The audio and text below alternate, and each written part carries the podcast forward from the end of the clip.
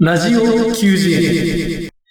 えー、このコーナーはですね、あの、皆さんおなじみね、あの、毎週おなじみ、ディスカー球児くんに依頼しまして、えー毎週ニッチな野球ネタ、プロ野球情報を教えてもらうコーナーです。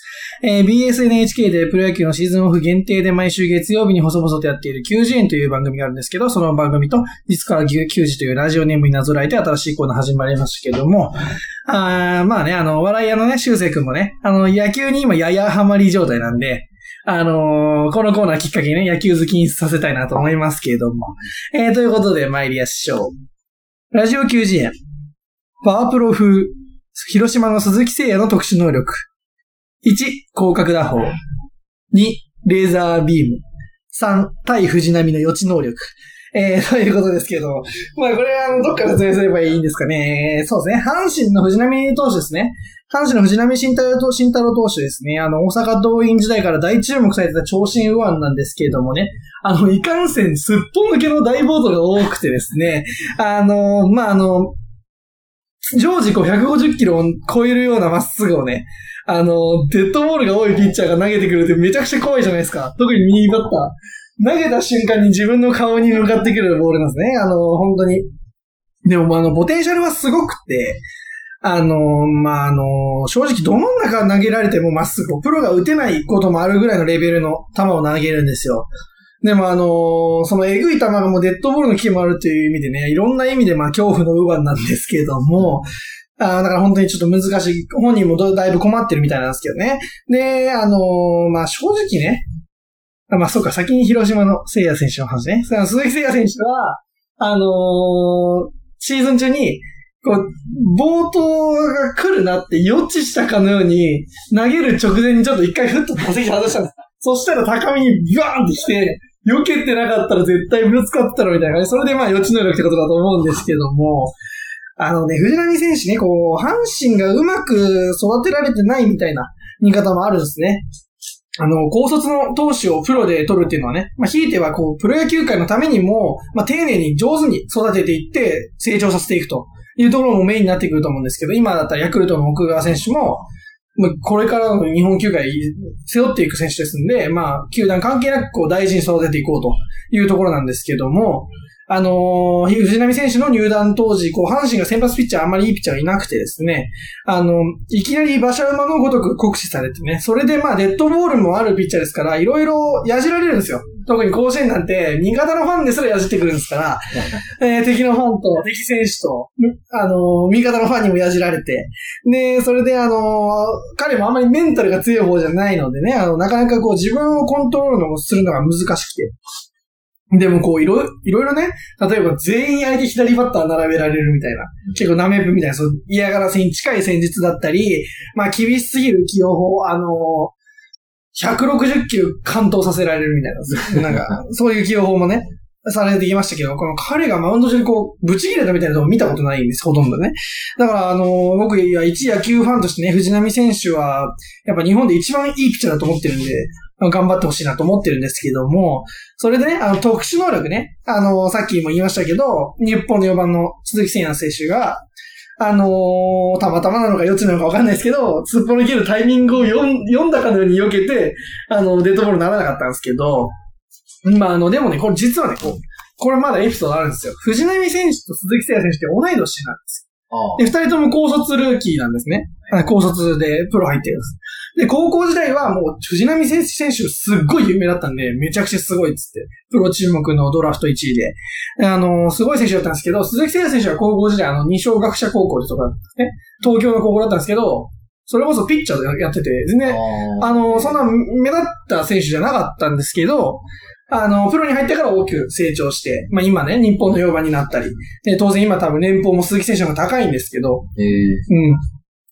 でもあのー多分ですけど、この鈴木選手、その、球ね、避けたやつ、あれ別に舐めたプレーをして避けたわけじゃなくて、あの、鈴木選手ね、実際にインタビューで藤波選手について、あの、まあ、同級生だし、あの、自分はいい時も知ってますと。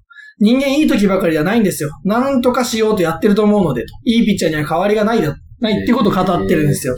まあ、リスペクトが込められたね、非常にいい関係だと思うんですね、僕もね。で、今シーズン、あの、藤波投手ね、前回ちょっと歌えちゃいましたけど、あの、勝ち星がつかないながらでもね、デッドボール一個も出さずにね、いいピッチング続けてるんですよ。で、まあ、ここまではいい話なんですね。でもこれ先日ですよ。あの、巨人の選手がね、試合前のエンジンで、あの、相手の先発藤波選手ですけど、当てられる前にバットに当ててやりましょうみたいなことを、まあちょっとふざけたこと言ってですね。で、まあこれいろいろ問題あると思うんですけど、なんかよくね、ファンの人が言ってんのは、言った選手は悪くないと。それを乗せる候補が悪いって言ってるんですけど、それもおかしな話なんですよ。今時試合前のエンジンなんて、毎回ツイッター、球団のツイッターに乗るの分かってんのに言ってんだから、でそれはね、あの、もしそれが、そういうことじゃただバカなだけだぞって話なんですね。俺は忘れねえからな、これはな、二度と。うんあの、最近デヒコンしてね、調子こいてる、あの、巨人の北村匠って選手なんですけどね。大卒のね、まあ、ドラフト4位、アジア大学だっけ？星稜から。あまあ、未だに一軍半の選手ですよ。で、まだ藤波選手よりも年も下。キャリアも下。そのくせね、その、キャリアも年も上の藤波選手捕まえてさ、今は確かに良くないかもしれないですけど、プロ入って脱三振王を取ってるんですよ、藤波選手って。えー、特に最初、すごかったんで、やっぱり。全然格が違うんですよ、巨人の北村とね。うん、あの、そんな奴がね、その、すごい選手捕まえて小馬鹿にしちゃうことほざきやがって。何が巨人軍は支援したらバカだね。本当にね、周りもヘラヘラ笑ってんじゃねえよ、本当にな。もともと巨人嫌いだったんですけどね、さらに嫌いになりましたね。あの、なんか、巨人ってね、巨人に入るのがゴールだと思ってる選手多いんですよね。なんかね、だから調子こいて、応援も品がないしね。あのー、無観客だからって言って、あの、球場一面全部オレンジにした時はもうマジぶっ殺してやるかと思いますけど、ほんとスポーツマンシップもないね、かけらもない、ほんとね、もう二度と応援しないですけどね。あの、本当は北村選手に見てて、いい選手が出てきたなと思ってたんですよ、最近。試合見ていい選手だなと思って、珍しくね、巨人でもいい選手だと思う、素直に思ったんですけど、もう二度と応援しね マジで。顔を見るだけで不愉快なんでね。あの、まあ、あの、スポーツあるあるなんですよね。強いチームに入ったら、自分も上手くなったと勘違いする奴が出てくるじゃないですか。そういうタイプ。実績ないくせにね、口だけは一丁前なんでね、許せないですけれど。はい、まあちょっと熱がこもりすぎて長くなってしまったんですけども、えー、ごめんね、ディスカ君。あの、今回鈴木誠也の話だったのに、藤波の話ばっかりしちゃいましたけど。えー、ということで、野球好きの野球好きによる、野球好きのための、ラジオ90円のコーナーは以上です。また今後もやっていきますので、えー、中世はね、このコーナーが終わる頃にはね、巨人以外の野球ファンになってると思います。ディスカー君、ありがとうございました。はい。それでは今週もやってまいりましょう。北村瑞希の北村ラジオ始めるってよ。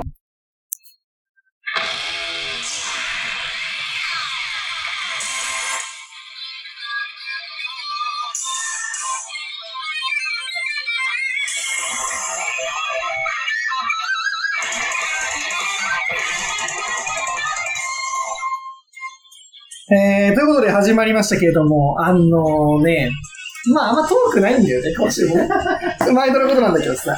あのー、まあ、トークのね、内容を考えるのが遅いっつうのもあるんだけど、うん、あの、もう前回の放送の後にね、何やったかとか、特にさ、金曜日に収録してさ、うん、次の木曜日ぐらいにこう書き始めた時に、金曜日何やったかとか忘れてんだよね、もうね。もう忘れちゃってんだよ、なかなかね。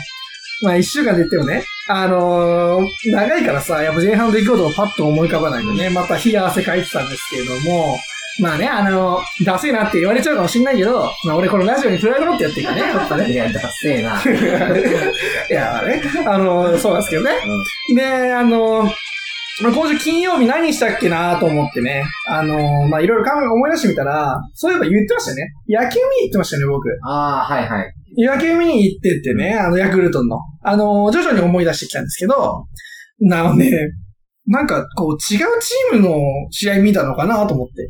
あの、ユニフォームが一緒な、なんか、草野球チームというか、あ、草野球って言うと失礼だな。あの、なんか強いチームの試合を見せられたのかなと思いまして。いいね。うん。あれ間違えちゃった。なんかチームの調子が悪いと言ってたんで、ボロ負けもまあ正直覚悟してたんですけどね。あの、今シーズン一番の解消で、えー、まあ、打つわ、打つわ。5試合で平均1点しか取れなかったのにね、初回からバンバン手打ってるんですよ。びっくりしちゃって、本当に。で、先発した吉田投手、もう、ドラフトにルーキーって言ったね、大卒の、プロ初勝利、見事、勝ち取りまして、あの、立ち上がりからほぼ完璧でね、まあ、毎回初回に点取られるっていうのがもう、あのーヤクルトの最近の定番になってたのに、全然しっかり打ってね。いや、もうね、びっくりしちゃってね。まあ、上機嫌で、あのー家に帰ってきたんですよ。これは強いぞ、みたいな。これ、これ強いぞ、つってね。親父と二人でね、言って帰ってきたんですけどもね。あのーそれでですね、あのーまあ、親父と二人で見に行ったんですけど、こう、試合見てるときね、親、俺と親父の間って、二席空いてるんですよ。あ、一席じゃなく、二席。うん。遠いのよ、ソーシャルディスタンスが思ったよりね。うん。特に、あの、他の球場、それこそね、やっぱヤクルトいい球場だなと思いますけど、神宮はすごい、こう、予防策も。他の球場とか見ると普通に隣にあって座ってたりするんだけど、だからさ、普段5万人入る球場でさ、5000人しか入れないじゃない。はいはいはい。ね、他の球場だと、内野席だけ人が入ると。その代わり、意外と近い距離。うん。うん。な今日神宮は、それ管理楽なんだよ、球場側は。でも、神宮はちゃんと管理も大変だけど、あの、内野から外野まで全部使って5000人入れるから距離を空けれると。はいまあね、あまあ素晴らしい球団だなと思います。テーマにそうみた話ですけれども。あのでさ、声出して応援しちゃいけないからさ、あの、いつも家にいる感じで、あの、プレイの話とかね、したらね、声ダメな。基本ダメ。拍手で応援なんで、基本的にね。ね。あのーこう、普段の声の感じで親父と話してると、周りもさ、応援歌もなくてシーンとしてるからさ、うん。あマジでグラウンドの選手に聞こえるんじゃないかってレベルで響いちゃうの、本当に。びっくりしてる、本当に。で、実際周りの観客からチラチラ見られてたしね。はいあの、なんか妙に見られるなと思ってね。まあ最初はまあ声がでかいからかななんて思って、まああんま喋らないようにしようかなと思っても、なんかそれでも結構見られるんですよねあ。特にイニング間に見られるんですよ、こっち。はい通りすがりの人に。うんなんでだろうな怖いな怖いなと思ってね。あのーまあ、なんでかなと思ってたらね、こう、あの、外がね、暑いんで、うちわ持ってたんですよ、俺。はい。で、この間のローソンのキャンペーンで、ああ買った日向坂のうちわだったんですよね。でまだあの、どうでかく日向坂のメンバーの顔が載ってるやつを、はまあこう、パタパタやってたんですね。え、それは親も？まあ見てるけど何も言ってもないんですよ。ま あ、それ、そこちょ、そこはさ、ちょ、後でいいからさ。ちょ、待ってよ。これはさ。トーク潰してきたら、えーっとね、それでね、あの、そう、でも、う確かに、うちは欲しいんだよ。みんな暑いし、マスクもしてるから。はいだから、最初多分みんなね、ヤクルトのグッズかなと思って。ん。うん。青いしってこと。いいなと、あれ、いいなと。うんまあ、うちは欲しいなと思って見ていくと、可愛い女の子がトーンって乗ってるというね、あのなんだこいつみたいな感じで最後見られていくみたいな感じなんですけどね。あでもね、あの、俺はやめねえからな、そういうな。あの、どんなに白い目でね、見られようと好きなんだよ、俺はな、日向坂かと思ってね。まあ、その場ではね。はいはい。まあ、堂々と出し続けて、使い続けましたけれどもね。でさ、あのーまあ、潰されたんですけど、この話は。うちの話もお日様じゃないですか。まあだから何も言わないのね。あの、なんならこう、日向坂の野球のユニフォーム着てくればいいんじゃないかぐらい思ってるんじゃないかなって思いますけどね。あのーまあ、それでね、まあ、ここからなんですよ、話は。この試合解消しました。で、それで帰りながらね、まあ、また、あの、今年はいいなと、これは強いな、優勝しちゃうんじゃねえかな、なんてね、言ってね、う んちょっと調子こいてね。そうだね。あーあの、電車では話しながらちょっと帰ったんですけどね。で、そこから昨日まで全敗と。元に戻っちゃうんですね。だからやっぱ違うチーム見たからと思ってね。何が今年はいいねだよな。全然ダメじゃねえかよっていうね。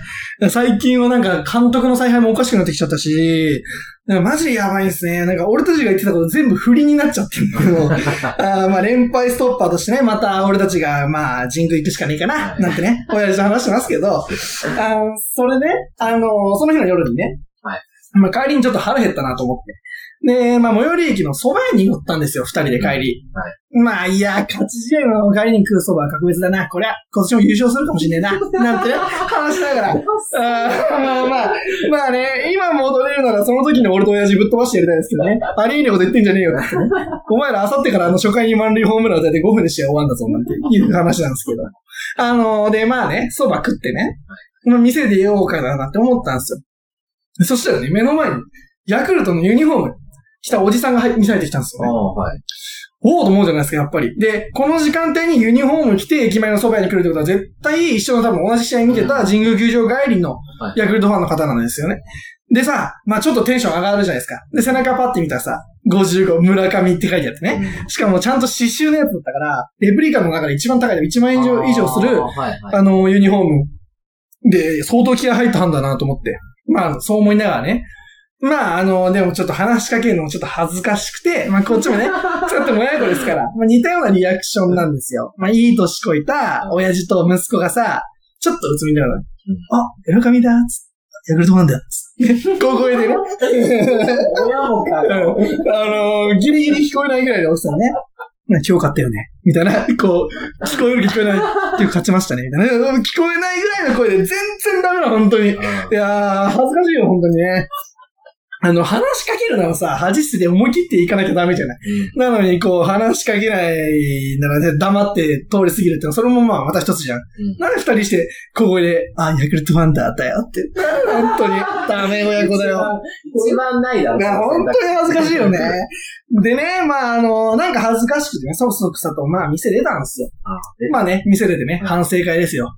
デート帰りじゃないですけど、あの、駅から家まで歩いて、反省会しながら、何の反省会してるべあのーさっきどうすればよかったのかなって話になりましてね。やっぱりこうね、ユニフォーム着て電車乗ってくるぐらいの人はやっぱ触れてほしいはずだから、ユニフォームとかヤクルトってところに。なんていうふうに親父が言いまして。で、俺もね、まあやっぱ神宮帰りですかぐらい言えばよかったかな、なんていう話をしましてね。まあ、できもしないくせになんですけど、あまあ、でもまあね、こう、ヤクルトが勝ったのと、まあ酒も入ってるんですよ。ちょっとまあ、球場でもちょっと飲んでるんで。はいあの、テンションも上がってるんでね。あの、話しかけた方が良かったみたいな話で結論、まあここは盛り上がってたんですよ。ね、もっとでもさ、ちょっとよく考えたらなんだけど、あの、野球のユニフォーム着て電車乗るってちょっと、おかしくない？恥ずかしくない？まあ。え、なんかさ、いや、よく考えたらさ、あのー俺がさ、日向坂のユニ、ん？日向坂のさ、グッズ着て電車に乗るのはおかしいじゃん。おかしいだよ。ちょっと恥ずかしいことじゃん。それって。でもそれよりさ、俺はさ、ちっちゃく胸元にさ、そんなことないよって書いてあるだけだからさ、別にいいんだけどさ、実在選手の名前と背番号でどでかく入ったさ、ロゴも入ったユニフォームを着て電車乗るってちょっとさ、まあ。そこら辺の感覚はまあバグってんじゃねえかなというふうに思えるじゃん、それはさ。ね、あのー、それでさ、あのー日常に溶け込めてないわけじゃないですか、結局ね。まあね。うん、だから、来てる本人は、来てる本人はね、あのー現地で試合見てテンション上がっちゃってるから、まあわかんなくなっちゃってるんですけど、うん、やっぱちょっと変なんですよね。はいだから、こう、話しかけたらめんどくさいタイプの可能性もあるなと。ファンで、まあちょっとそういうの思いましてね。あで、多分こう話が進んでいったらどっちが詳しいかのマウント合戦になるしさ、俺らの方がガチファンだよ、みたいな話も、みたいなね、多分俺も親父も絶対折れないですから、そういうの。なんなら多分最終的に俺日ハムの清宮とクラス一緒だったんだぜぐらいまで出すか。俺、もうヤクルト関係ないんですけど。まあでもね、まあこんなことまでは仮の反省会では気づかないでね、それ後で思った話なんですけど、いまああのー話しかければよかったみたいな感じになったんですけど、まあどこかでね、あの話しかけられなかった自分たちをこう正当化したみたいなとこありますね、やっぱりね。あのー俺たちの最終的な結論はね、あの、ソーシャルディスタンスやっぱ守らなきゃいけないからね、こう、ヤクルトファン同士だと熱い話になると困るし、まあコロナが収まったらね、ということなんですよね。絶対しねえいや、男キープしてる女か。あの、遊びこと、遊びの誘いをさ、断る上等句みたいな感じなんですね。コロナが収まったら遊ぼうみたいなね。あの、行けたら行くと同じくらい行かねえやつなんだよな、それ。という話ですけどね。まあでも、まあ今考えてもね、話しかけなくてよかったな、なんて思いますけどねあ、。そうなの？あの、だってそっから一週間勝てないんだからさ。弱いチームのファンがさ、駅前の蕎麦屋で生きがって喋ってんじゃねえよって話ですからね。あの、こういう時ぐらいね、あの、巨人みたく強かったらね、話しかけられたのかなって思いますけどね、恥ずかしくないですから。まあ、北村匠海は許しませんけど。えー、というわけで、今週もやっていきましょうか。えー、北村水木の北村ラジオを始めるってよ。この番組は、東京都江戸川区の実家をキーステーションではなく、今日はそうですね、違いますね、これ。うんね。今日は東京都渋谷区のカラオケをキーステーションに野球とアイドルと北村の日常を毎週金曜日19時、あ、これも違いますね。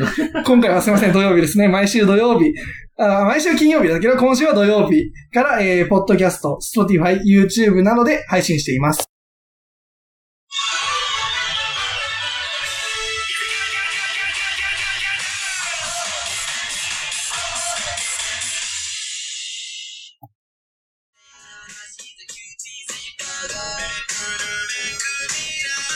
北村、ラジオ始めるってよ。毎週金曜日に放送中です。また、この番組ではお便りも募集しています。Twitter の質問箱よりどしどしご応募してください。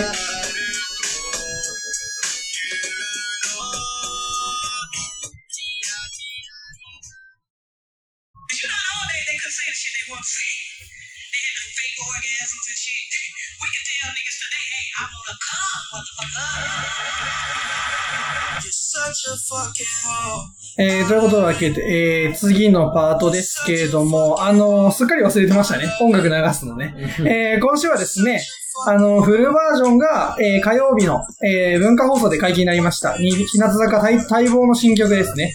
あの今回はフォーメーションも大きく変わりまして、また今後もまあ日向坂に注目していきたいななんて思いますけれども、またアルバム買ったら5000円ぐらい飛んでいくんだよないやまあね、プライスレスなんですけどね。あの、彼女たちのためにかけるお金は、まあ、先行投資ですからね。あの、ちょっと何言ってるか自分でもわかんないんですけども。2。回ないから。そうなのよ。あのまあ、ということでね、えー、放送シングル、そん。なことないよから約半年ぶりですけれども、今回はファーストアルバムのリード曲としての発表になりました。日向坂46で、あざとかわいい。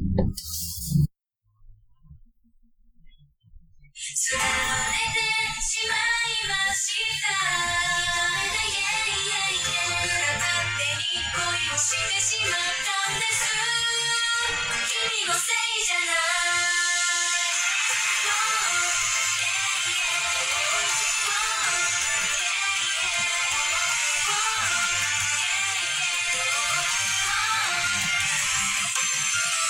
また今日も君を見かけたよ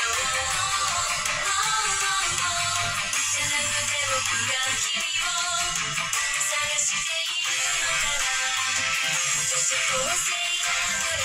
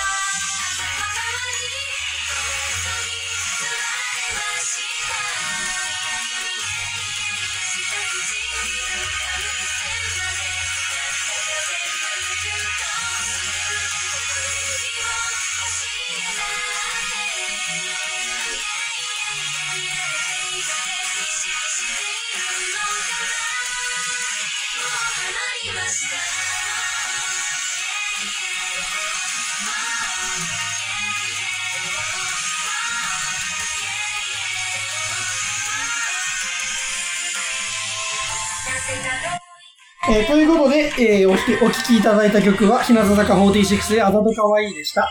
えー今回はね、あの、前回までセンターを4作連続で務めていた小坂直ちゃんじゃなくて、あの、ひらがな欅時代にセンター経験のあった佐々木美玲さんがセンターとなりましたけれども、どうですかね？ポジションチェンジについては。うん。まあ、本人もなんか大変そうだったしね。まあそうだね。あでもね、僕もね、こう、個人的にはね、まあ、まあどうなのかなと思いましたけど、でも、欅坂がね、こう、平手一強体制、平手ゆりなさんの一強体制で、あの失敗しましたんで、まあ、今回の配置替えはいいんじゃないかななんて思いますけども、あのミーパンはさ、外番組でも結構バンバン出てるしね、活躍してドラマなんかも出てましたしね。ね小桜はね、顔面が強いんですよ。可愛いから、やっぱり。そうそうそう。あでも、あの、バラエティ面ではまあ、まだまだな感じもありましたし、逆にね、今回センター外れたことを糧にね、めっちゃグイグイ前に出るような姿勢になった小魚なんても見たいな、そんな小魚最強じゃないかなと思いますので、まあね。まあでも、そう思うんですけど、なんかね、ちょっとね、運営が不安なんですよね、僕としては。あちゃんとそこら辺フォローできてんのかな、ちゃんとと僕思ってて。うん。あだからさ、これまでさ、散々こうグループ背負わせてきたわけじゃないですか。2期生なのに、1期生を差し置いてね、やる形にして。ねえ、まああのそれでね、もし何のフォローもなくセンター外されたみたいになっちゃったらさ、やっぱ変な感じになるんじゃないかなと思うんですよ。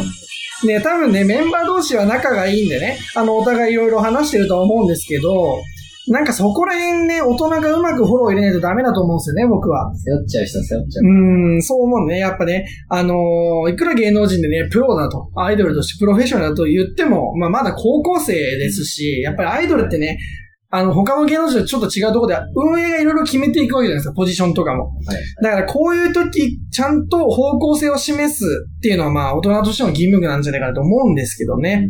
まあ、それをやらないならね、それはただ若い女の子たちの人生もてあそんでるなんて言われ方もよく知ってますけど、そう言われちゃってもしょうがないと思うんですね。だから、そういった意味でも、まあ、ますますね、いろんな意味で今後注目していきたいなと思いますけども、まあ、そんなことなくても注目はしてるんですけどね。勝手にな。勝手になファンなんでね。まあ、あの、そういえばね、あの、この間テレビでなんかあの、香港の若い活動家、周定させて、なんか忘れちゃうけど、あの、あの女性がなんか逮捕されたと、保釈されたのがありましたよね、ニュースで。で、なんかそのニュースの中で、なんか、欅坂と間違えて日向坂の写真をね、出してたみたいな事件あったから、それも面白いです。あでも、あれね、僕リアルタイムで見てたんですね、あれ。たまたま。うちでこう、テレビつけて、プロ野球始まる前だったんで、はいはい。うんニュース見てたら、親父と二人で。うんまあなんかあのー、そして、まあ、明らかに写真がね、そう。俺一番最初に分かったの、おたけなの。おたけ、あ、これ、この、おたけじゃん、これ絶対違うじゃんってなって、あのー、明らかに日向坂だなと思ってね。まあ僕も気づいたんですけど、あのー、あの、一緒に見てたね、親父の方が先に気づきましもう、お日様た。だいや、そう、な。え俺日向坂じゃないっつって。いや、あの、恥ずかしいからか、あの、わかんないんですけど、あの、なんかちょっとテンション低めにね、ボソッとね、あれこれ日向坂じゃないんだよ、お言って。いや、そう。何なんだよと思って。いや、気づけるのはもう立派なファンなのよ、それはね。なんかね、どうしても若い娘のアイドルファンだってね、言いたくないんだろうなと思いますけど、でも俺より先に気づくのはもう十分お日様だと思いますけどね。で、なんかね、なんだかんだね、言ってんすよ。散々ね、これまで、あの、なんで小坂がセンターなのか、なんか他、で、親が言うん、わかんないみたいな。他にもいい、いいメンバー絶対いるのに、みたいな。言ってたくせにさ、あの、今後のこととか、ちゃんとフォロー運営しないとかわいそうだよな、みたいなこと言っててね。熱弁してました。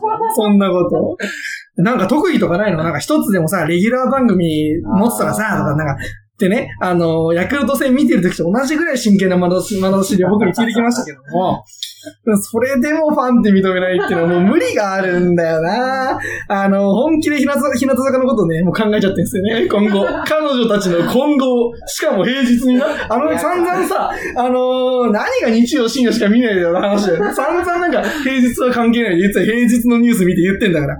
ね、あのーなんかね、なんならね、あの、ミーパンのドラマがね、紹介されてるあの、新聞のテレビ欄にね、蛍光ペンでマークしてるの俺は知ってんだぞって話なんですけど。ちゃんと、ちゃんとチェックしてんのよ、そこら辺ね。まあ、で、あのーなんかなかなかね、ファンって認めないんですけど、まあまあまあ、それはまあいつものことなんですけど、なぜかね、こう、女のね、トリオお笑い芸人、トリオのお笑い芸人あはの、ボル塾っていう人のファンだって言ってました。知ってるボル塾。あの。なんかね、こう、簡単な、簡単に説明すると、なんか、細身の女の子一人と、ちょっと、ぽっちゃりした女の子二人がトリオなんですけども、あの、例えば、細身の女の子が、アイドルと結婚したいって言うと、真ん中に立ってる一人の子が、夢みたいなこと言ってんじゃねえよって言うんですね。で、それでもう一人の、まあ、ぽっちゃりしてる人が、私もアイドルと結婚したいって言うと、真ん中の女が頑張ってください。応援していますって言うんですね。で、それを見て、こう、細身の子がなんでそっちを応援すんだよみたいな言うと、夢ぐらい見させてやんないとかわいそうでしょうかみたいなね。あの、古典的な、まあ、お笑いなんですけども、なんか、で、そのトリオのファンではあるから、なんか、録画しといてって、LINE に言ってきたんですよ。わざわざファンのところに書き込み個つけて。何言ってんのこいつ。なのに日向坂はファンじゃないって言いやる。もうわけわかんねえってね。まるで我が子を見守る、見守るようにさ、時に厳しく、時に優しく、小坂のことを 見守ってるくせにさ、何言ってんねんって話なんですけどね。まあ、あの多分ね、まあ、俺に隠れてね、あの、新曲のアルバムを買うんじゃないかなと思うんですけど。隠れ。まあこんなところで、えー、次のコーナー参りましょうか。えー、お便りで大喜利のコーナー。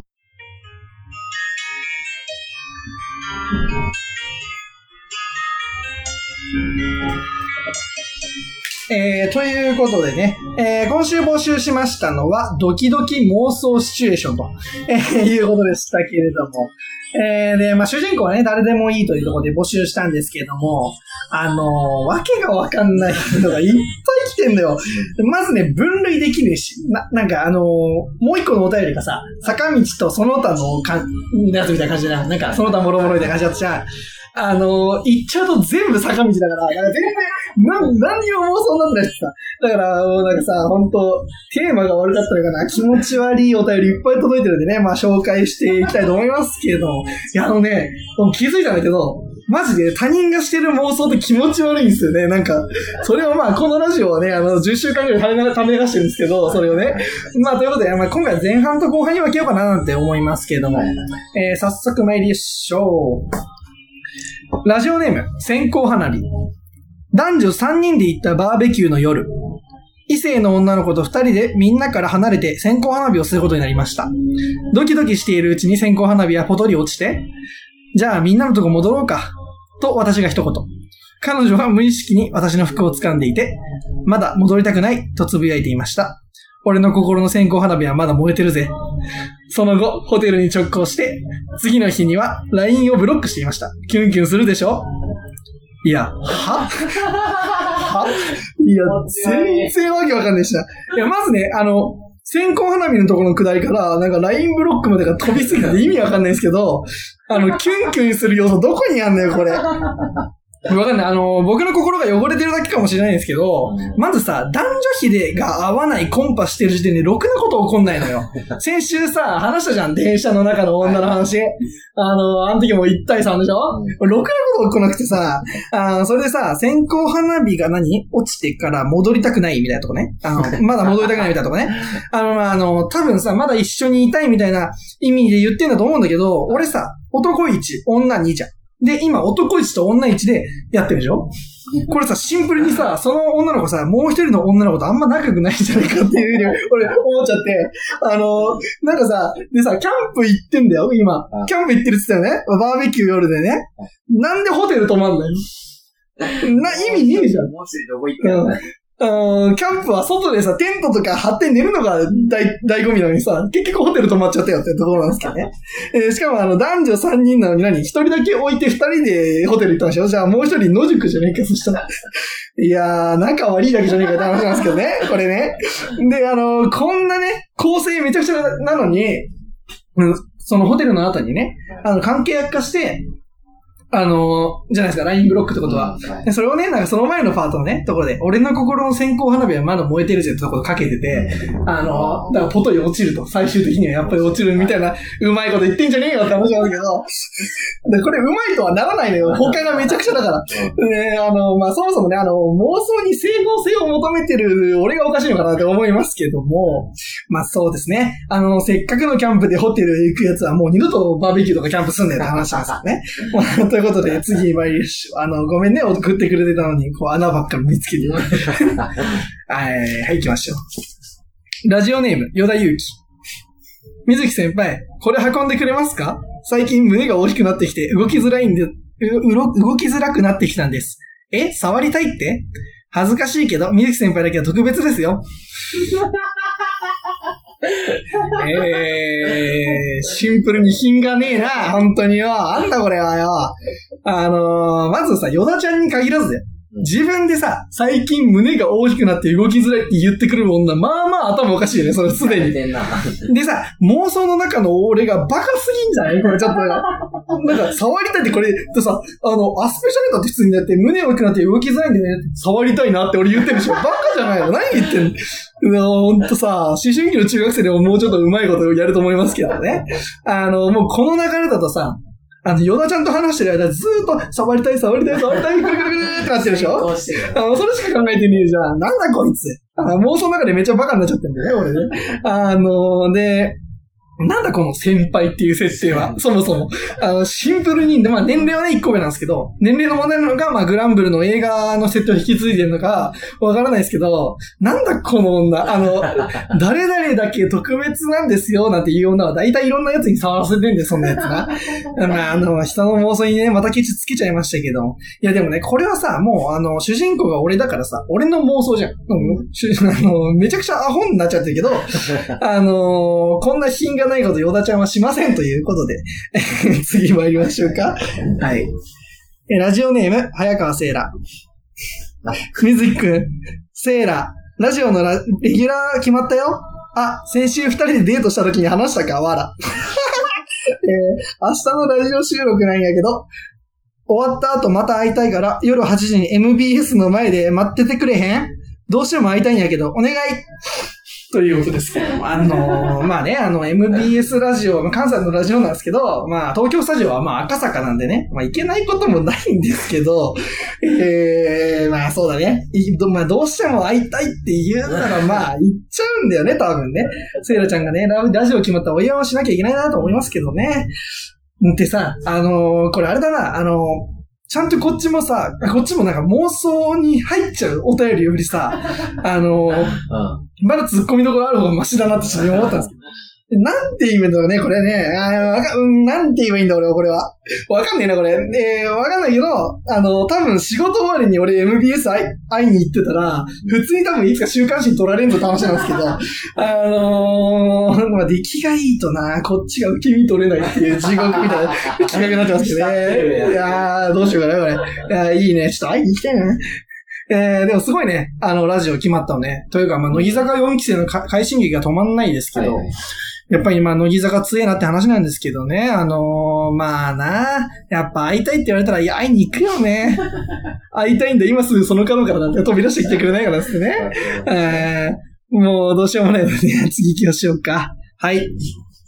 ラジオネーム、遅しかないもぐもぐさゆにゃん。私、今日はもう帰ろっか。深川舞。え、もう帰るんですか？私、本当はいい子なんかじゃないんです。過去聖母って書いてある。なんか帰りたくなくなっちゃった。じゃあ今日だけは悪い子になっちゃおうかな。もしこれで帰れる奴がいたら私はその方を先生と呼び一生ついていきたいと思います。えー、何言ってんですかこいつは。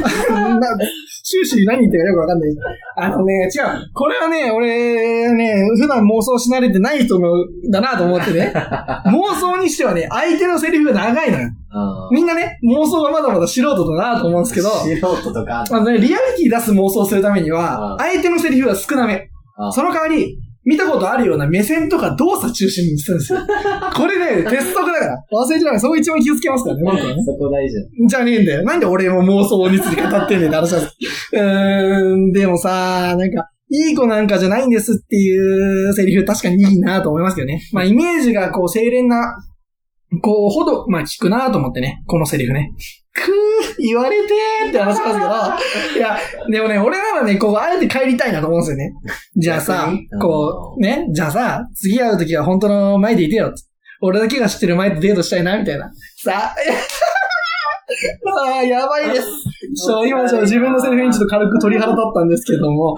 いやー、マジでこんなの放送して大丈夫なのかよ。減るぞ、JK のリスナーさ。いないから。いや、いるのよ。あのーやっぱインフルエンサー的なね、メルルも聞いてるらしいですからね、このラジオ。えー、次参りましょう。ラジオネーム、西野七瀬。なんで最近そんなに冷たいん？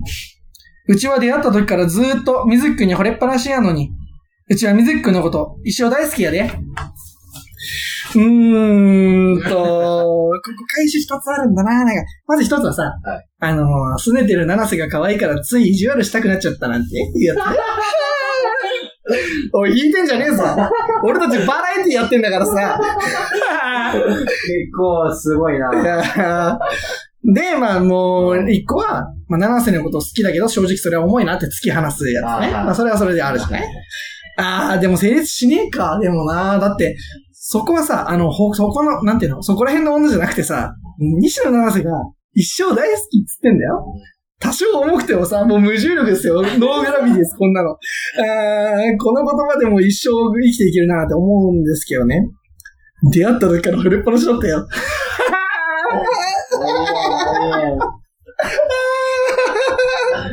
や、いいね。あ、俺が求めてたのこういうのよ。こういうの、こういうの。なんかワクワクしてきちゃってね。俺ワクワクするぞ、つってね。もあのテンション上がりますけどね。あのーなんかさ、こう、進めさせるシチュエーションが多めだっていうさ、これまでの俺、先週の話とか振りになってね、ちゃんとね、振りが効いててね、すごいいい感じになってる。いやーまあ、これね、そうまとめるとすると、まあ、なあちゃん、俺も一目見た時から、うん、惚れっぱなしだよということです。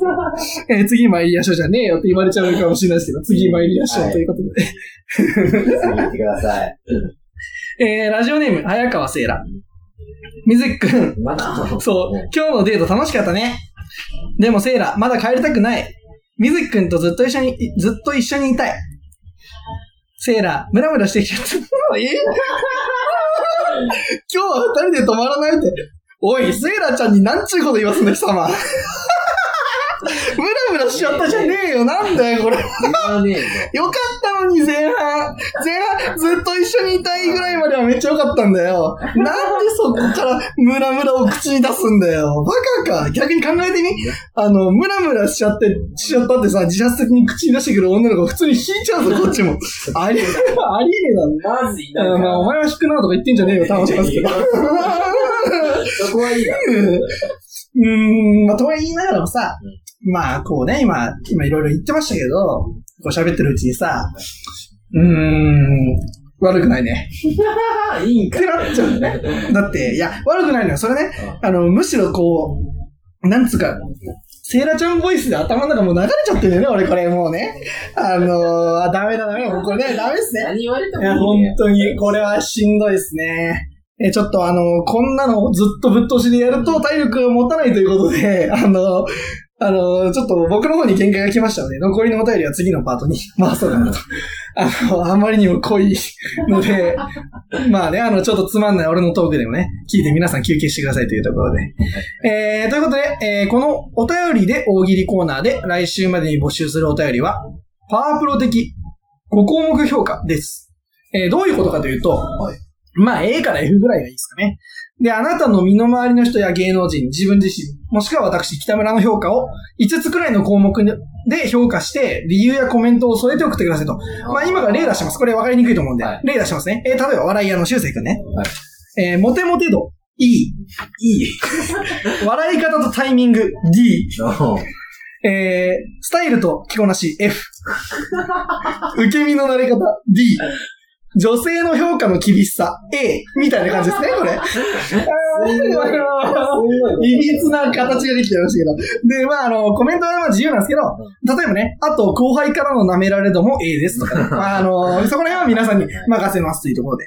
えーあとね、あの、先週からお便りが何種類かあるので、テーマにパワープロと書いて送ってくれると嬉しいです。えーお便りはツイッターの質問箱より募集しています。リスナーの皆さん、お便りをたくさん頼むなえー、というわけで、あの、次のパート行きたいと思うんですけどね。まあ、ここで一曲お聴きください。あのー、修正くんの、今週の修正プッシュということで。えー、まあ、そうですね。あの、乃木坂の依田ちゃんも出てるグランブルの主題歌にもなっています。スミカで、絶叫セレナーデ。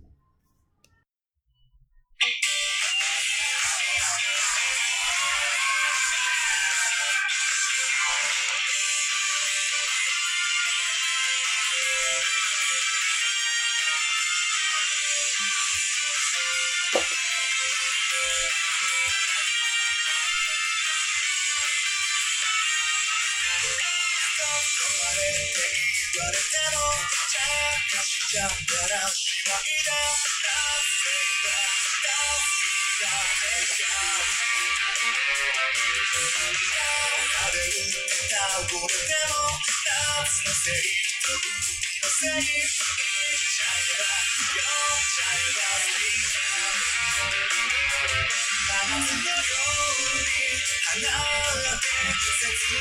got your heat, but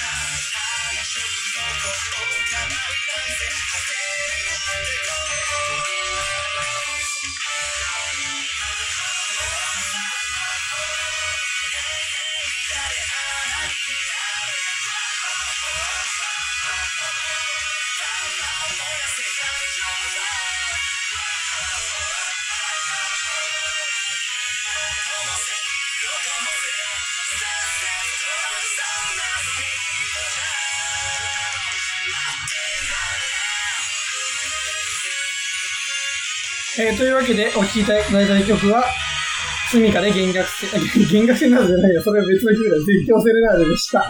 えー、ということでね、これまあ、ヨガちゃんが出てる、あのー、グランブルの主題歌で、ね、スミカって言ったら俺最初女の人なのかと思ったらさ、男の人だったんだよね。俺全然知らないからさ。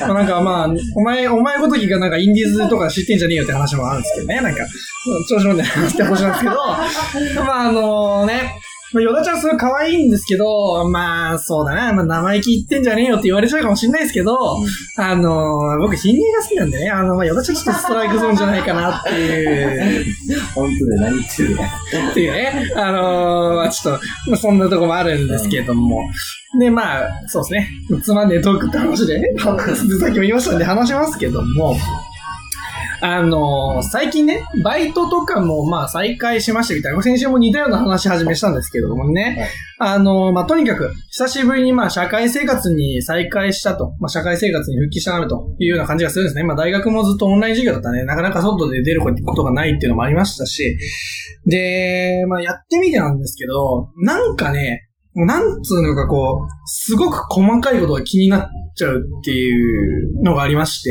はい。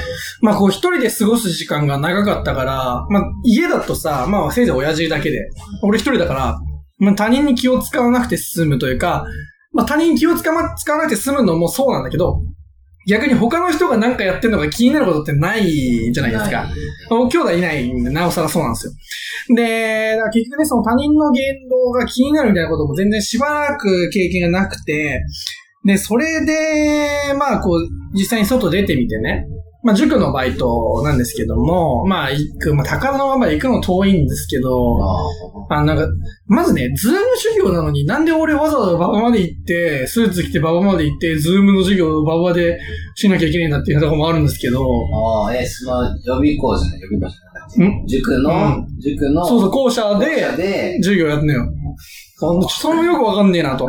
まあまあ、そこはちょっと不満なんですけど、ただね、あのヘッドセットが必要なんですよ。でいや、マイク活かすとこ来たじゃんと思ってマイク持って。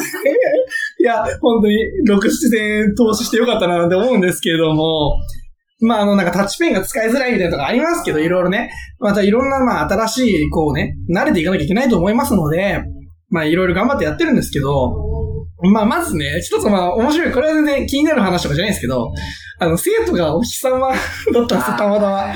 高2の男の子なんですけど、なんか、えっと、うーんとね、なんて言えばいいんだろうな。え、授業をね、やるときに、まあ、最初にこう、イントロダクションみたいな感じで初めての授業だったときに、まあ、軽くね、なんかなんか好きなアイドルとか、あ好きな、じゃあ、まあ、なんか好きなアーティストとか、うんとかっていう話で聞いたのよ。俺もさ、まさかさ、アイドルのこと自分から言えないじゃない。あ言えないね。いやー、なんだけど、そしたら、あでも最近日向坂とかが、うおーってなって、俺ズームの授業でさ、うん周りも他のブースで授業やってるのに、うわーめっちゃでかい声出しちゃってさ、マジかみたいな話で。まあ、あのーその、すごい盛り上がったんですけど、はいはい あのーまあね、最近ね、あの、すごいね、日向坂とか乃木坂のオタクに会うんですよ、めっちゃ。出会うんですよ。っていうのもね、あの、草野球のチームに、あの、初めて若い子が来まして、若い子、俺と同い年、若いんだよ、それは。だから、みんなし40代とか確か50代だから。んで、お、若い子来たなとと、とは思ったんですよね。明らかに野球やってたっぽい。経験者っぽい子がしてね。えー、そしたらなんか、え、乃木坂、あ、日向坂好きなんですか？みたいな言われて、俺その時たまたまドレミソラシドのあの、さ、あのエコバッグ、エコバッグをね、あれをね、あの、持ってくなよ。くっつけてたの、あの、カバンに。そういうことね。うん。で、それを見て言われて、え？と思って、そしたらさ、その人車のナンバーとか背番号全部46なんだよね。すげえなと思って。で、あのーうん、すごい、結構なオタクで、なんか俺ね、結構まあちょっと自慢げにね、あ、これちょっとくじね、やっぱ1万円くらい使っちゃったよ、みたいな。言ったのよ、俺。はい。言ったんですよ。はい。あ俺は結構使ったつもりだったから。はい。んで、そしたらさ、あ、そうなんですね、みたいな感じで、えー、なんか、うち彼女と二人で、おうあの、3万ぐらい使ってますよね、みたいな。言われて、嘘だろ、と思ったすげえ恥ずかしいじゃん、こっち。1万円ですげえさ、使ったとこで威張ってさ、自慢げに。うーん、なんかね、本当にね、恥ずかしいなと思ったんですけどね。まあ、それはね、でも、これはまあ、環境の違いもありまして、僕はまあ、大学生じゃないですか。でも、その子は、その子っていうか、その人は、社会人なので、まあ、給料もありますし、確かにね、あの、お金を使うところは、まあ、あるなと、まあ、ちょっと恥ずかしかったっていう話なんですけど、ね うん、なんていうのかなと思ってね。あ、でもさ、まあ、あの、出せなって言われちゃうかもしれないけど、あの金額じゃねえじゃんやっぱり、志だろ？アイドルに対する。そこじゃねえし。いや、まあまあまあ、そんな話。でさ、ちょ、これも、まあ、どんどん脱線していっちゃうんだけど、はいあのさ、高卒で働いてるっていうことを聞いた時のさ、リアクションってすごい難しいんだよね。俺、意外といるんで、その人、そういう人とも関わりが俺あるので。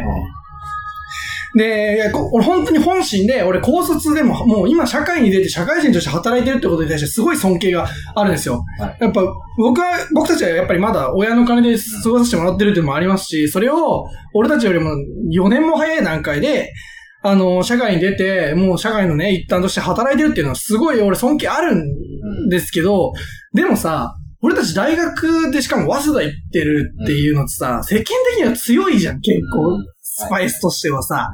だからさ、これなんて言う、なんていうの？高卒で働いてるって聞いた時にさ、すごいっすねをさ、すごいな馬鹿にしてんじゃん。えー、なんかさ、俺すごい超思って、いつも俺持って、うんなんて言えばいいのかな？すごいねじゃないじゃんい。や、あ、そうなんですかじゃダメだ。そうなんですからとさ、なんか馬鹿にしてるように取られるの盛り上がる。人に嫌われたくないのよ、俺は。だから。いや、そんなんじゃ嫌われめたっちゃ気になっちゃって。いや、だからうん、俺マジで、あの、言葉足らずで嫌われるのだけは嫌だと思ったから、本当ね、あの、大学行って4年間遊んでるだけでなんかより、こう、高校から働いてる人、結構友達もいるんですけど、あの、本当尊敬してるんですよね、みたいな話をね、するんだけど、すればするほど嘘っぽくなっちゃうんだよね。いや、だからね、本当に、あれかどうすればいいのかなって すごい思ってて、いや、本当さ、なんて言えばいいのかなと思って。で、こうさ、まあ、どうかあれかわかんないけど、あの、エリートコースを歩んじゃってるじゃん、こっちは。でもさ、実際働いてないっていう、その嘘は言ってないんだよ。高校でから働いてるっていうのは俺たちより4年早く社会に出てるっていうのは嘘じゃない。けど、なんて言えばいいんだろうな。でもさ、そう、すごいっすよね、よくないよね。それがいや、なんかね、本当にこっちゃなと思うんですけど、まあまあ、なんかまあ、仲良くなりまして、意気投合してねうん、まあ、だってオタクがね、あで、どうやら彼は乃木オタで、うんその人の彼女が日向坂オタクなんだって。はいはい。で、まあまあまあ、おすごいなと思って。まあでね、いろいろ聞いていくとね、すごいオタ活の大先輩なんですよ。あうんかなり握手会とかも行って、あ。はい。兵庫の方らしいんですけど、えうん、ね、なんか、なんていう、そのか、俺なんかすごい思ったんだね。来る帰りね、俺車乗せてもらったの。あの帰り、ちょっと駅まで、俺は電車とかバス行ってるから、えー車乗せてもらったんだけど、ね、乃木坂のね、歌流しながらみんなで、おーってやって、二人で、すごい、もうおじさんたちいないからさ、俺ら二人で、ねえ、なんでかわかんないんだけどさ、あの、アイドルの話してるとき、みんな同じ顔してるよね。ニヤニヤして気持ち悪い顔が。いや、俺もこういう顔して喋ってんだなとさ、思ってさ、いや、本当にね。ー。うんいられんのよ。そう。で、めっちゃ気になる単語がなんかが出てきて、認知っていう単語なんかなんだろうなと思ったら、どうやらね、握手会何回も言ってると覚えててもらえるみたいな。あそれ認知。なんか岩本凛香ちゃんとかと、すごい認知ある。どうやらね、年下のメンバーが好きみたいでね、すごいね。えー、で、まああのね、趣味にお金使うのはいいことだし、それいいなと思うんだけど、ただね、俺すごい途中気になっちゃったのは、あの、俺さ、こう、まあ、言っても、そう言っても信じてもらえないかもしれないけど、アイドルをエロい目では見てない、じゃあ見ることはできないんだよね、はい俺は。なんかその、そういうふうには見てないから、あの、それこそ、そう、富田君の言葉を借りるとうん、可愛さのプロじゃないですか。だから、プロとしてすごいな、というふうに、はいいいなと思って見てるだけで。でもね、なんかその人、普通になんかね、ロリコンなのかなと思う。俺俺はやっぱ理解できないんだよね。アイドルをエロい目で見るっていう。うん。こう、なんていうかね、もっと、リアリティがない美しさとか可愛さなんですよね。僕にとってはアイドルっていうのは。はいまあ現実世界でいろんな人とまあお付き合いしたり、あの出会ったりしましたけど、そういうのと全然レベルが違うなと。で、もしかしたらその、だからやっぱ握手会とか行くと、すごい身近に逆に感じて、あそういう感じなのかなと思うんですけど、まあただ言ってなかったですけどね、俺みたいに大それたことは、アイドルと結婚したなんて本気では言ってなかったんですけど、でもそれだけまあ、その分だけ向こうの方がマシなのかなってちょっと思ったりもしますけども、彼女いるしうん。まあで、それでね、まあちょっと脱線しすぎだったんで、まあ元に戻りますけど、あのせ細かいところが気になると。はいもう生徒がね、教科書なかなか買ってくれないみたいな、それはまあ細かくはないんですけど、それじゃ授業できねえじゃんって話なんですけど、うんあーな、なんだろう。まずね、カメラオンにししないんですよ。生徒がね。こっちは顔、顔を見す、顔、まあ、マスクしてますけど、顔出してんのになんか、うん、それもなんか、授業してる感じがしなくて、うんしっくりこねえなっていうのもあるし、あと、音悪いし、なんか、ね、なんかネットワークが悪いんだか知らないけど、はいね、なんかこう、まあでも生徒はいいや。いいんだよ。別に高校生だし、年下なんだから、そんなの俺が許せって話なんだから。で、まあ、あとこっちの腕じゃん。まあ、出せないと言われちゃうかもしれないけどさ、お前が何言ってんだって言われちゃうかもしれないけど、こっち腕あるからさ、お俺。前が何言ってるいや、本当にね。でも、まあ、それはいいとして。俺、最今回ね、一番今週気になったのはねうん、講師のリアクションなんですよね。あの、授業始まるちょっと前に行くんですね。で、授業、普段だったらさ、生徒がどんどん入ってくるから、教室に。話す時間なんてないんですよ、他の講師と。だけど、まず同じ教室に講師が5人とか6人いる状態になるんですよ。教教室というか、まあ、そのズームができるところで。で、こう、ね、まあ社員の方だと思うんですね。社員の方が、まあ、すごい、間を繋ぐためになるのかわかんないけど、話しかけてくれるんですよ。まあ、話しかけてくんじゃねえよって話でもあるんですけど、あのー、ね、あのー、例えばね、こう、な何が趣味なんですかみたいな話とか、あと、俺がさ、マイク持ってんじゃん。うん。別に俺、いじられたくないから、マイクを。うん。見えないとこにわざわざ置いてんのに、覗き込んで、えマイクあるじゃないですか、みたいな。いやーもうめんどくせえなと思ったんだけど、いや、ちょっとラジオとかすごい趣味なんで、みたいな感じで。ね、でもさ、聞かれたらさ、ラジオやったりするの趣味なんですよって言う、言ったらさ、はい普通さ、リアクション取んない？ああ、やってるんすか？ってこと。でもさ、聞いといてさ、ふーんで終わるのよ。はぁと思って。え、なんかさ、うん。こう、間を繋ぐために話してるのはわかんだよ。わかんだけどさ、聞くならちゃんと聞けよと思うわけよ、俺。え、なんか腹立つなと思って。で、なんかその、うん。で、俺、極めつけ一番なんか腹立ったのがね、なんかあの、じゅ、なまあ、学歴みたいな話、どこ行ってんすか？みたいな、早稲田の小学部なんです、みたいな話するんですよ。でさ、いや、やっぱこいつなんだけどさ、そこそこのとこ行ってるじゃん、こっちも。そこそこの行ってんだよ。そこそこのとこそれはね、そこそこ言ってるのは一般じゃねえよ、お前が言うなって話なのかもしれないけど、でも、それはまあ、俺は、俺としては別にどのルートで入っても出るとこが一緒だったら一緒だと思うからね。うん。だけどまあ、あのーさ、えー、塾講師のくせにさ、うん学歴聞いてふーんみたいなリアクションすんなみたいな思うんですよ。あもう腹渡に入れくるじゃん。あ、そいつは言わないえ。なんか、いや、その人は、まあ社員だから別に、こっちは聞くやつでもないし、なんか、聞いといて、ふーんみたいなリアクションされると、いや別に、すごいねって言ってほしいわけじゃない。これはね、みんなに押さえてほしい。俺別にすごいねって言ってほしいわけじゃないんだけど、はいはいはい。俺らって、ちょ、これは本当に職業差別だ。本当良くないと思うんだけど、塾講師の社員なんてうん、教師になれなかったやつがやってんだろうと思ってるところ多分あんのよ、俺。だから俺、あの、別にすごいねって言ってほしいわけじゃないけど、あのリ、アクション取って。聞いといて、いや違う、そのリアクションっていうのも、まあ今言葉だけだから伝わんないかもしれないけど、はーみたいな、この、うんなんつうの、ちょ、上から、ってこと？そう、上から来てる感じするんだよな。はい塾講師のくせに上から来てんじゃねえ、ぶっ飛ばすとこになると思って。いや、本当なんか、う普段ってこれまでだったら多分その方が気にならなかったんですよ。そんなやついっぱいいたし。なんか例えば、あ国学院のくせに同じレベルで語ってくるやつがめっちゃ腹立ったんですけど、まあそれはね、別に俺学歴コンプじゃないから、あの、どうでもいいんだけど、すごいなんか、あの、う んなんかすごい同じポジションで話してくるやついんなと思って。え俺さ、そのなんだろう。自分、自己分析ができてる人が大嫌いな、多分ね、もともと。でも、そ、でもその当時はね、その人に対しても何ともあんま思ってなかったね。でもしばらく時間空けたことによって、他人に対する、こう、ストレスに慣れてないから、なんだこいつ、はみたいな。あとなんかその、女の講師の方もいたんですけど、その人はジムの人なんだけど、あの、喋ってんのに全然目線合わないとかね。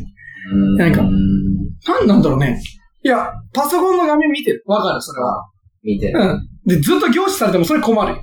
でもさね。こうなんか、ここら辺見られて喋られるとさ、別にここに何もついてないし、後ろにも何もないんだよ。喋ってるのにこう。だから目線が合わねえのが、はこいつ、うん、気になるしね。うんあアイドルじゃねえくせに調子乗んだよと思ってね。まあ、イライラ、イライラしちゃってね。俺なんかもう、本当に今すごいイライラするようになっちゃって。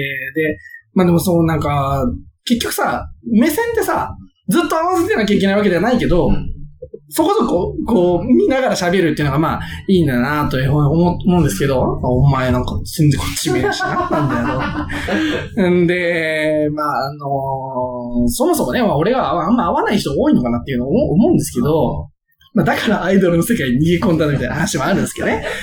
で、あの、あともう一個あって、もうこれ多分最後なんですけど、あの講師、社員の多分一番偉い人が、なんか、いや、すごい授業評判いいよ、みたいな。評判いいっつってまだ一人しか授業やってねえんだけどな、と思って、素直に褒められても受け入れられない心になっちゃってるんですけど、でまず、ズームの授業で雰囲気がいいってなんだと思って、いや、教えてもらったことが身になった。それはわかる。それは別にズームとかリアル、あ対面式と関係ない。けどさ、雰囲気がいいってなんだよと思って。わかんねえだろ、雰囲気なんてよと思ってさ。ただやることねえから日向坂の話してるだけだよと思って。そうーん。と。で、なんかしかもなんかその先生ね、なんかずっと笑顔なんだよね。笑顔が張り付いてて怖いんだよ、もう逆に。ねえ、もうホワイトニングしただろう、白い歯をさ、それキラキラ見せて芸能人かバーカと思って。お前別に歯白くても黄色くてもわかんねえぞ。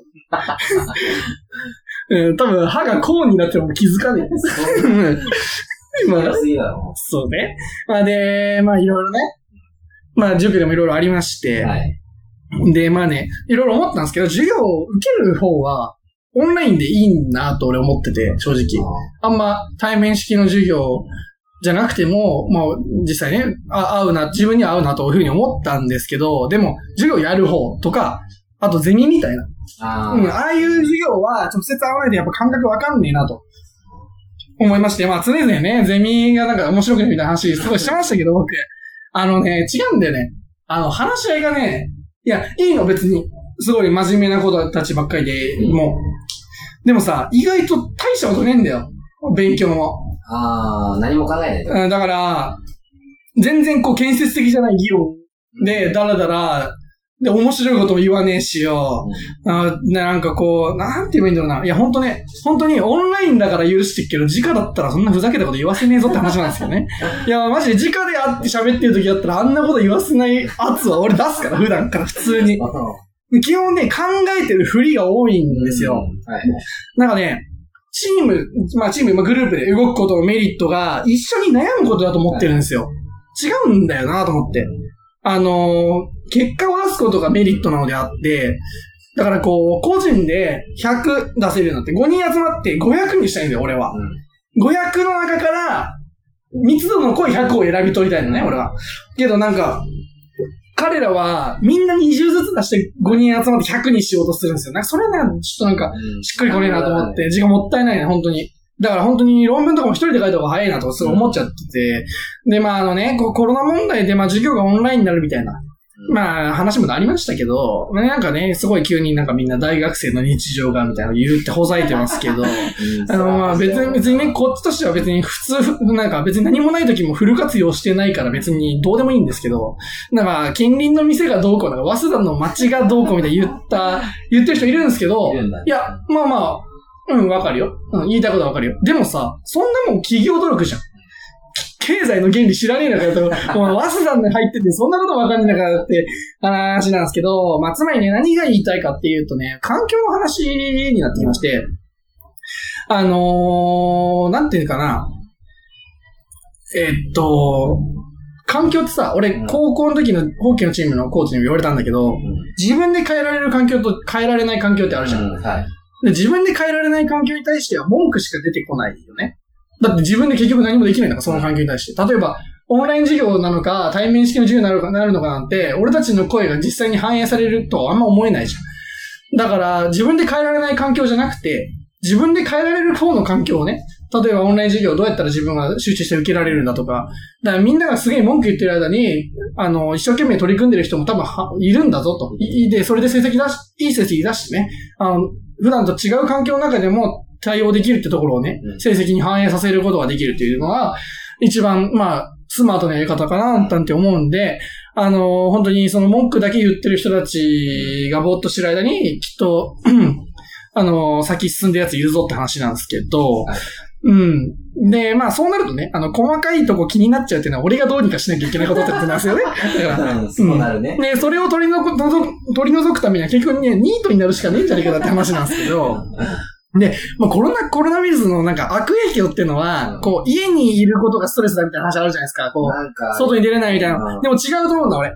逆にね、外に普段出てるとき、これまで感じてた時のストレスよりも絶対的な量は少ないと思うんですよ。家にいる方がストレス。だけど、普段外で感じてたストレスを、まあ、自己防衛のためですけど、そんなの気にならないぐらいで生活してたのが、家にノンストレスの中で生活しちゃってるから、家で起こるちっちゃいストレスがすげえでかく感じて、体勢がなくなってんじゃないかなと思いますので、まあ結局ね、家でオタ活してるのが一番幸せっていう話なんですけど、ノンストレスで。うんまあね、俺はね別に最終的にこうアイドルと結婚できるという目標のための多多少のストレスどうでもいいんですけどね。まあ、えー、ということで、今週こんなところで、えー、という、えーつさっきの続き、お便り紹介していきたいと思いますね。あの、ちょうどいいつまんないトークだったのかなと思いますけれども、えー、そうね。大体あの、リスナーは俺の考え方とか興味ないんだからね。1時間妄想コーナーやってた方が楽しめるかもしれないけどね。えー、さっき言ったけど体力が持たないんでな。妄想めっちゃ体力使うんだよな。ということで。えー、参りましょう。ラジオネーム、コロナはただの風邪。は？透明人間になってなーちゃんのベッドに添い寝する。えっ、ー、と、これは何ですか？妄想ですか？えー、どう、どういうことなんだろうな、これ。えまずあの、コロナはただの風邪ってとこ引っかかりますけどね。山手線一周さ、マスクしないで、あの、やるみたいな、理解と探偵ありましたけどね。逆に風邪なら予防しろよって話、マスクしろよって話なんですけど、えなんでああいうの支持するばっかが出てくるんだろうな、本当に。別に山手線一周したからなんだって話だし、そもそも。何のアピール？なんか、こう、なんていうの？リスクとリターンが噛み合わない行動が多いよね、ああいう人たちって。だから。で、なんだ、なーちゃんのベッドで添い寝するって話ですけれども、うん、まあいいんですよ。まあ、好きにしたらいい、それは、ベッドね。だだけど、それだとね、3人で布団入ることになるんですよ。いいのかなっていう話で。あの、いや、もう実態として、実際に、俺もすでに一緒に寝てるわけだから、いるんだ。透明人間になりたいでしょ？透明人間だったら3人入ることがちょっと多いんじゃないかなって思う、僕は思います。いや、俺がやるのは当然なのよ。だって一緒に住んでるからあ、多分違うんだよ。この人、コロナはただの風さんが透明と人間になって。でも、な二人で寝てるつもりかもしれないけど、そもそも俺もいるから。俺となーちゃんとと、コロナはただの風が、あの、三人で寝ると。うん。まあ一緒に住んでますからね。まあそろそろこのネタは受けなくなってきたのは分かってるんですけどね。あのね、あの、まあネタじゃなくて事実なんでね、どうしようもないですそけどね。れでもやる。まあみんな笑ってればいいさ。あいつか週刊誌に撮られたらみんな気づくと思いますけど。えー、まあいいや、次参りましょう。ラジオネーム、小坂直。初めてメール送ります。小坂直です。このラジオをオードリーのお二人に勧められて、それ以降毎週聞いています。もしよかったら二人でお会いしたいです。私面白い人が大好きなので楽しみにしています。えー、どっから触れればいいのかわかんないんですけど、まあまあまあ、とりあえずね、あの、やっぱりね、JK のリスナー多いですねっていう話なんですけれども、えー。えーっとですね。うーん、小坂直ちゃんね。うん。まあ君はね、今一番大事な時期だと思いますのでね。デートしてる場合じゃないとは思いますけど、まあ悩みくらいは聞きますよ。まあ一回とりあえず会って話してみようかって話なんですけどね。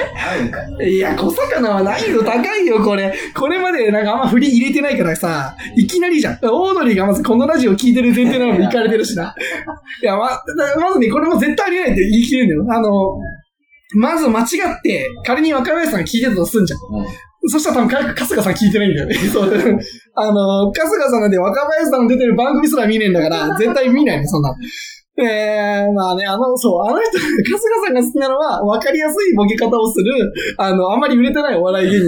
あと、ちょっと可愛い顔の男の子だけだからね、あの、えー、で、あとさ、多分、こう、面白い話できないんだよね。小魚と二人だと。多う分、ん共通の趣味がさ、配給ぐらいだからさ。あの、基本的にあんまね、交わらないタイプの子なんだよ、多分、小魚って。俺。まあね、うん逆にね、あの、本気で妄想するなら燃えますけどね。ゼロから作り出せますから。えー、ということで、次行きましょう。ラジオネーム、早川聖羅。真夏に、クーラーの中、毛布をかぶる幸せを味わってます。水木くんも一緒に入らない？早いのよ、ネタがさ。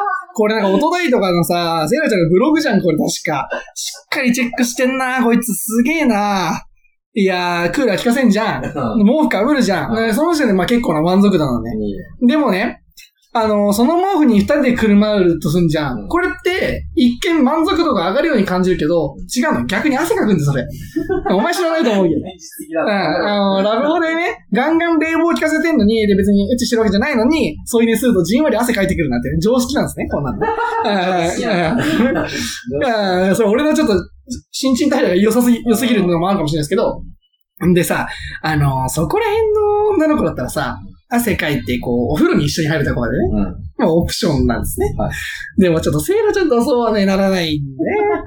まだね、違う、違う、違う、違う。あの、まだちょっとこそまゆいぐらいの距離感がいいのよ、今はね。俺の妄想の中の段階的にね。勝手に俺のストーリー進めないでほしいなってところです。あの、まだプラトニックな感じでやらせてもらってんだからね、こっちは。そういう風にやらせていただいてるんでね。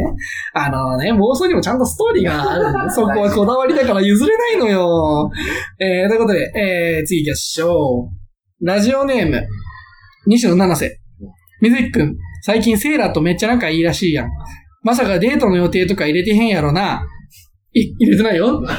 で、だ、ごまかすのは、ダサいってあの、イグジットのカネチが言ってたんで、ここは入れてたらどうする？がいいかなっていう話だったんですけど、それもよくねえと思うんだけど、俺はね。うん。あーまあな、なんかね、でもなーちゃんの嫉妬ってまあレアだから体感してみたいなと思いますけどね。俺、ね、思うんだけどね、意外とそういうの冷めちゃうタイプだと思うんですよね、なーちゃんって。なんか、だから、あんまさ、嫉妬とかしないタイプみたいな。うん。いや、でも、だからこそ、まあ、嫉妬させてみたいな、みたいな、ありますけどね。あどんなうまい飯よりもね、なーちゃんのレア嫉妬の方が美味しいなって話なんですけどもね。えーあの、それでね、あの、ちょっとずっと俺引っかかってることがあるんですよ。うん。でこれはこのお便りだけじゃなくて、はいあの、このラジオのハガキ職人ってさ、ラジオネームの概念いかれてね、なんで芸能人みんな本名で送ってくるの？そんなやついねえよって話なんですけど。いや、これね、もう一個あって、なんか、あのね、例えば今のところでも、ラジオネーム西野七瀬を出さずに、なんか違う名前、なんかちょっと匂わせ 匂わせで言ってほしいんだよ。あえて名前出さずに、内容とエピソードで、誰が送ったかこっちが分かれてね、そういう遊びもあるじゃない。だからそっちの方が楽しいよっていうアドバイスね、これは。いや、何様なんだよって話だよね。いや、いやね、あの、いや、何様なんだよって言われちゃうかもしんないけどさ、うんもっとラジオ楽しんでようぜ。いや何様なんだよ。かっこいい。おい、足してくんな。いや、何様なんだよって言われちゃうかもしんないけど、までは、受け身取れるけど、そっから先はもうお前の気持ちじゃん、それ。それな。で、あの、本当はここまでの予定だったんですけど、実はね、昨日あたりにね、さらにまだ来てたんですよ、お便り。ちょっとね、二つとも意味がわかんないので、一応紹介したいと思うんですね。まず一個目。ラジオネーム、毒リンゴ。早稲田の総長は学生じゃなくて田んぼの中に愛を収めてるんですかね田中愛知ってことでしょ多分。そういうこいやどういうことなのよ、これは。ど前ういうことなのよ。別にね、がうんなんだろうな。さっきも言ったけど、学学長がどう考えてるとかって、俺たちがどうこうできることじゃないんだから、そんなことよりも大事なことありますよね、と。まあ、いう話なんでね。あのーまあ、自分次第なんで、自分がどういうふうな環境で生きていくかっていうのは、まあ、そこはね、しっかり切り替えてもいいなと思うんですけど、もう一個もっと意味わかんねえんだよな。ラジオネーム、パイパンデミック。もうこの時点で意味わかんないけど、あの、内容が、キム・ジョンウンの死亡を切り落とし、これどういうこと？メモ？何？どういうことなの？俺にこれはどうしてほしいんだろうかというところなんですけど、いや、な、なんだこれ、キム・ジョンウンの死亡を切り落としどうすんだよ。あということでね、まあ、でも、嬉しいですよ。あの、わけのわかんないお便りも届くぐらいの、まあ、人気番組になったというところでね。あのーこれからも、まあ、やっていきたいと思います。で、まあ、今週は、お便りこんなもんです。よければエンディングを聞いてくださいというところです。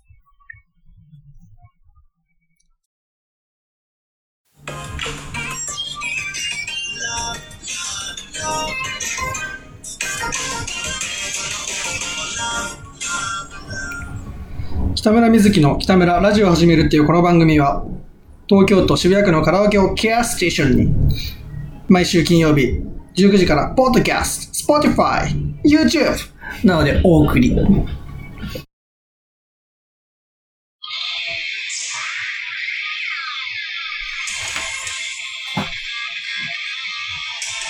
えー、エンディングですけれども、あの、話してなかったですけど、昨日収録じゃなかった、まあ理由としてはね、今日あの直接会えるというところでね、やってるんですけれども、あの、これからね、あの、日向坂のファン3人で、ファンの友達3人で、日向坂のドキュメンタリー映画を見に行くんですけどね。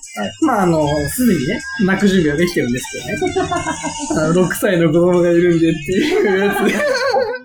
うんで、あの、映画をね、もう、夕食を食う前に見るか、飯食ってから映画に出たみたいな話もあったんですけど、あのそもそもね、今日初対面の二人なんですよ。俺以外の方はって。あの、どういうことかっていうと、今日ね、あの、前ゲストに来てくれた富田海君と、笑い屋の修正君と三人で行くんですけど、あの、その二人は、まあ、僕から見れば共通、俺はどっちも友達なんでね。だけど、その二人は会うの初めてなんで、今日。えー、っていうね。で、あの、ご飯食べに行くときに、もう一人共通の友人欲しいじゃないですか。やっぱ、俺一人で二人にこう、来るのは大変だなと思って、で、愛斗くんね、あの、愛斗くん来るんですけど、もう夕飯に呼ぼうって話になったんですけど、でもね、あのーまあ、映画から一緒みたいな話もちょっとちらっと出たんですけど、あの、僕がね、どうしても嫌だっていうことだったんですよ。うん。あのね、アイドルのドキュメンタリーなんてね、あの、ファン以外が見たら全然面白くないのも、まあまあわかるんですけど、まあそれはそうだろうねって。でも、あの、アイト君はその同行して絶対言ってくるから。うん絶対ハスってくるから、あいつ。実はちょっと好きになりかけてんのに、ハスってくるから、だからもう嫌だなと思ってね。あのね、あの、まあ、やっぱがっつり泣きに行こうと思ってる映画なんでね。あのめちゃくちゃハスってやつ来たらしんどいなと思ってね。あいつ絶対邪魔するんで。だから、あのまあ、夕飯から呼ぼうって、夕飯集合ってことだったんですけど、あいつは。えーということでね、あの、とにかくまあ今から泣きに行きたいなと思うんですけどね。まあそうだな。あーもしかしたらまあ生意気言ってんじゃねえよって言われちゃうかもしれないですけど、あの、日向坂のね、ドキュメンタリー見てさ、うんもっと深く応援するためにやっぱまあ、映画を見て泣くことも一種の勉強があると思ってんだよね、俺。前切ってんじゃないよ。さ、もう、そうだ。足すなっつってんだろ。足してる分ももうお前の気持ちなんだよ、それ。えー、ということでこれで終わりになりますけど。うんということで、えー、今週はここまでになります。来週もまた聞いてくださいね。それでは、また会う日までさよなら。アディオス「